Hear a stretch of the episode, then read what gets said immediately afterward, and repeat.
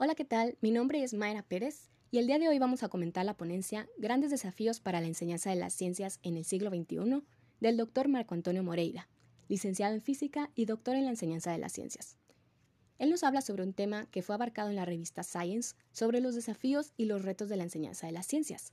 En ella, Carl Women defiende el aprendizaje activo y la enseñanza centrada en el alumno, cosa que como profesores sabemos que es importante Sabemos que mejor que clases expositivas y problemas para resolver en casa es tener a los alumnos trabajando en pequeños grupos con la mediación de los profesores que pueden ayudarlos a aplicar conceptos básicos a situaciones de la vida real. Pero, ¿cuál es la mejor manera de implementar este aprendizaje activo centrado en el alumno? Bueno, para Carl Women la respuesta es fundir el aprendizaje centrado en el alumno con la práctica deliberada. Esta práctica supone poner al estudiante en la solución de un conjunto de tareas o problemas que son desafiantes pero factibles y que involucran explícitamente la práctica del pensamiento y del desempeño científico.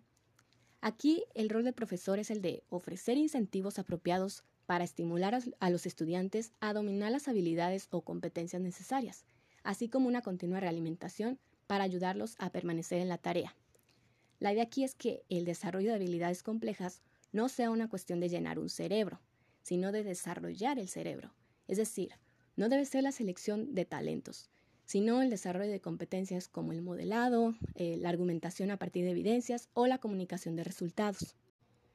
Otro desafío es contemplar tanto los laboratorios tradicionales como los laboratorios virtuales.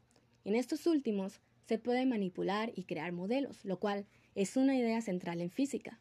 Se pueden hacer experimentos, o sea, tiene un gran potencial y por qué no utilizarlo.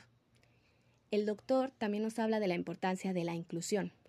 El sistema educativo debería ser capaz de monitorar y hacer adaptaciones de acuerdo a las diferencias específicas de aprendizaje.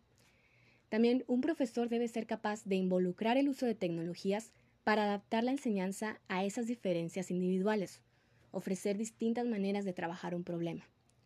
Por otro lado, el doctor Moreira nos habla de los profesores emprendedores. Este es un tema bastante interesante y vamos a comentarlo brevemente. Aquí nos dice, ¿qué mejor que los profesores que lideran fuera del salón de clases, pero no pierden su conexión con los alumnos, para diseminar e implementar prácticas y políticas educativas? Es decir, las reformas educativas vienen de arriba, de gente que no conoce la escuela. Los políticos educacionales son investigadores en la enseñanza, pero no son profesores, no dan clases y no están en posición de tomar estas decisiones, no como lo están los docentes.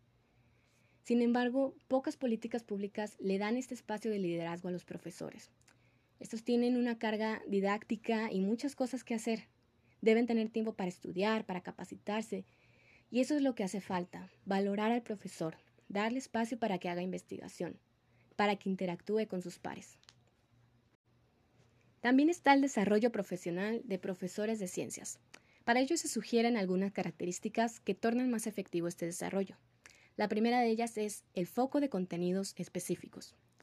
La segunda es envolver a los profesores en el aprendizaje activo y viabilizar su participación colectiva en actividades de desarrollo. También se encuentra la coherencia con las políticas y prácticas educativas y el tiempo para capacitarse. Las capacitaciones de fines de semana no son suficientes. Y bueno, a pesar de estos factores ya identificados, hace falta más investigación para entender mejor los mecanismos de cómo se aprende a ser profesor y de cuáles deben ser los conocimientos de ciencias que debe tener un profesor. Por otro lado, nos encontramos con otra necesidad. Las ciencias deberían ser enseñadas a todos. Los estudiantes deberían vivir en una sociedad altamente científica y tecnológica. Pero finalmente esto es algo que aún no hemos logrado. Es algo que se quedó en el discurso. Y bueno, el día de hoy me acompaña mi compañera Mariana Macías. Mariana, te doy la palabra para que nos hables un poco más sobre los desafíos actuales para la enseñanza de las ciencias.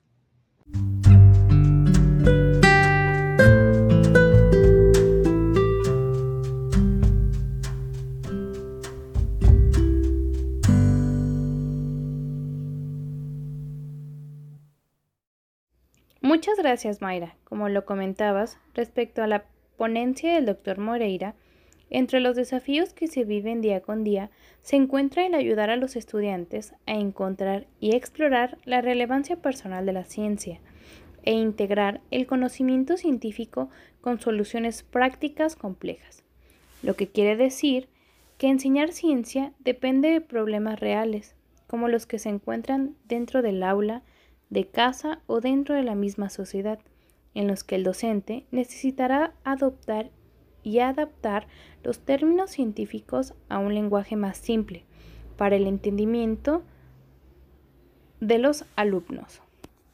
Por otra parte, el desarrollar en los alumnos la comprensión de la base social e institucional de la credibilidad de la enseñanza nos enmarca en un nuevo desafío, ya que los estudiantes deben de hacer juicios sobre la validez de las propuestas y análisis científicas e incluso cuando no tienen conocimiento de las mismas.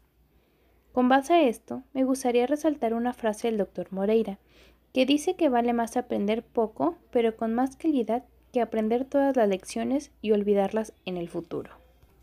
Por último, pero no menos importante, se encuentra el habilitar a los estudiantes a construir sus propias y perdurables intereses relacionadas con la ciencia, lo que quiere decir que nosotros como docentes tenemos la responsabilidad o ser parte del desarrollo del alumno o estimular y descubrir sus intereses y curiosidades en las prácticas científicas, ya que sirven y los acompañan durante la vida pero para poder llevarlo a cabo correctamente es necesario tener a la vista la investigación, ya que brinda el saber que necesitamos como docentes y transformarlo en un aprendizaje para los alumnos. Innovar es la manera de enseñar nosotros por cuenta propia. Debemos de favorecer la investigación y la experimentación en los salones de clase, ya que necesitamos que los alumnos hayan comprendido de manera significativa cada una de las lecciones para llevar así una exitosa y sobre todo una real evaluación de ellos. Con esto quiero finalizar este podcast agradeciendo a mis compañeras por el gran labor de la investigación y por el tiempo que hemos puesto en este trabajo. Y ellas son Ana Ibarra, Mayra Pérez y yo, Mariana Macías. Gracias por escucharnos.